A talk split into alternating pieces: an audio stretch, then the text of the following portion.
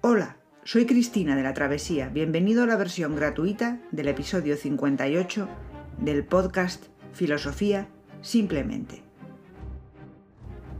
En el episodio de hoy terminamos la teoría del conocimiento de Kant con la dialéctica trascendental.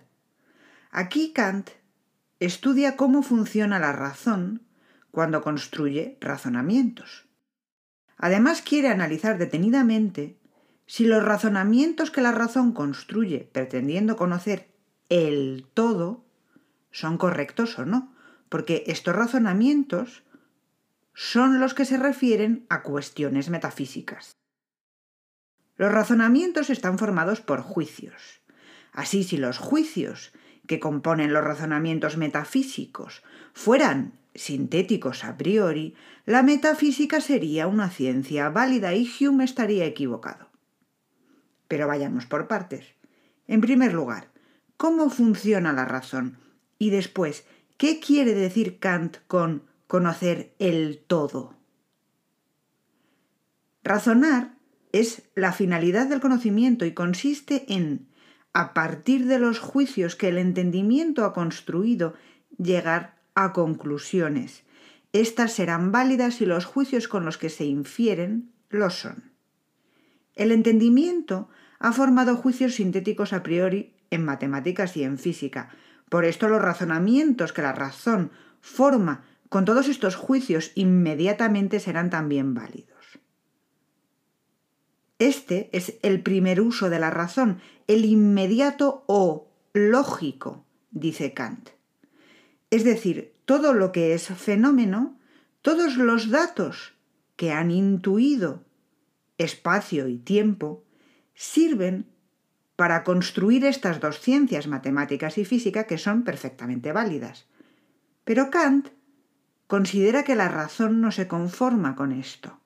Quiere seguir y seguir razonando, hasta llegar a conocer todo lo que hay, es decir, conocer incluso lo que no pasa por las intuiciones puras espacio y tiempo.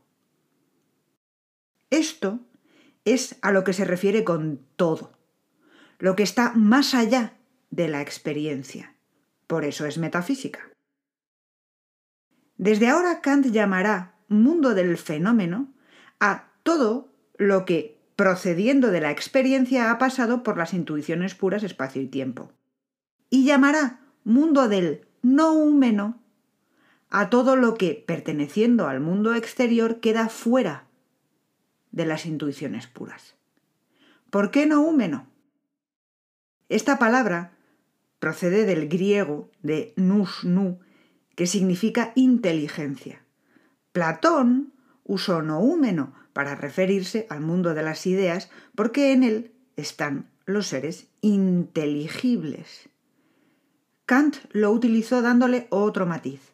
Él se refiere como mundo del noúmeno a todo aquello que queda fuera de lo que es el fenómeno.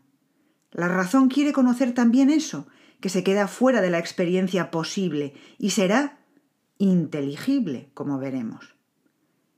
Al uso de la razón, cuando quiere conocer ese todo o noúmeno, lo llama uso puro. ¿Por qué puro? Porque se refiere a la razón en sí sin depender de nada. La razón por ella misma quiere conocer todo lo que ella aislada, puede saber. Dice en la crítica de la razón pura. La razón pura quiere encontrar lo incondicionado del conocimiento condicionado del entendimiento, aquello con lo que la unidad de éste quede completada.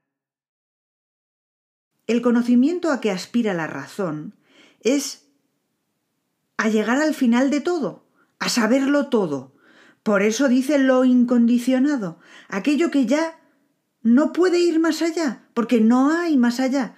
Por eso dice que el uso puro es un uso mediato. No se hace enseguida, inmediatamente, hay que seguir razonando hasta el final. Aclaramos esto un poco más. Un razonamiento es sacar conclusiones a partir de juicios. Así simplemente el razonamiento es inmediato, llega a una conclusión y ya está. Pero la razón pura quiere sacar conclusiones y con estas razonar más para llegar a una conclusión más amplia, hasta que ya no pueda seguir sacando conclusiones porque ha llegado al final. La razón busca las condiciones de las condiciones, busca todo lo que condiciona, busca lo incondicionado. Ahora empieza el análisis de la razón en su uso puro. De la misma manera que Kant utilizó las diferentes formas de juicios posibles para averiguar qué categoría los construye, ahora utiliza los tipos de razonamiento válidos por su forma para averiguar a qué ideas del todo llega la razón. En metafísica, desde Descartes, las tres sustancias que hay son alma o yo, mundo o materia y Dios. Así Kant cree que las tres ideas que la razón pura aspira a conocer son idea de alma, de mundo y de Dios. Las tres ideas de la razón pura son lo incondicionado, el todo, lo absoluto, el noúmeno. Las llama ideas, pero son ideas totales. Podríamos decir con nuestras palabras, ideas que pretenden abarcar el todo a que se refiere cada sustancia en metafísica. Los razonamientos válidos de la razón son el categórico, el hipotético y el disyuntivo. Por esto, ahora estudia cada uno de estos razonamientos y considera que los razonamientos que sean hechos sobre qué sea el alma o yo son categóricos. Los que sean hechos sobre el mundo son hipotéticos y los que sean hechos sobre Dios son disyuntivos. Un razonamiento categórico es lo mismo que un silogismo y está formado por juicios de tipo categórico. Un razonamiento hipotético está formado por juicios en los que hay una hipótesis y los disyuntivos formados por juicios con disyunción exclusiva, o Dios existe o no existe. Pues bien, la tarea que se impuso Kant en la tercera parte de la crítica de la razón pura, la dialéctica trascendental, será, en primer lugar, estudiar todos los razonamientos posibles de cada clase y después estudiar si son correctos o incorrectos, es decir, válidos, con el fin de averiguar si la metafísica es ciencia, porque los razonamientos mediatos sobre el alma, el mundo y Dios estén formados por juicios sintéticos a priori. Comenzamos por los razonamientos categóricos o silogismos sobre la idea de alma o yo. Estamos en la primera parte de la dialéctica trascendental, la psicología racional. Aristóteles estudió todos los tipos de silogismos en su lógica y Kant ya sabía que la lógica aristotélica es correcta, por lo que, armado con ella, podía determinar sin ninguna duda si los silogismos sobre la idea de alma eran correctos o no. Pues bien, Kant analizó los silogismos que, según él, se han hecho sobre el alma, que pueden reducirse a cuatro tipos de afirmaciones o negaciones. El alma es una sustancia. El alma es simple. El alma es persona y el alma se relaciona con posibles objetos en el espacio. Ahora vamos a citar a Kant analizando el primer silogismo, que no es correcto, o sea, el primer paralogismo, para dar una idea del detalle y complejidad de su labor. Recordemos que un silogismo tiene dos premisas, mayor y menor, que desembocan en una conclusión. Dice Kant, lo que no puede ser pensado de otro modo que como sujeto, tampoco puede existir de otro modo que como sujeto y es, consiguientemente, sustancia.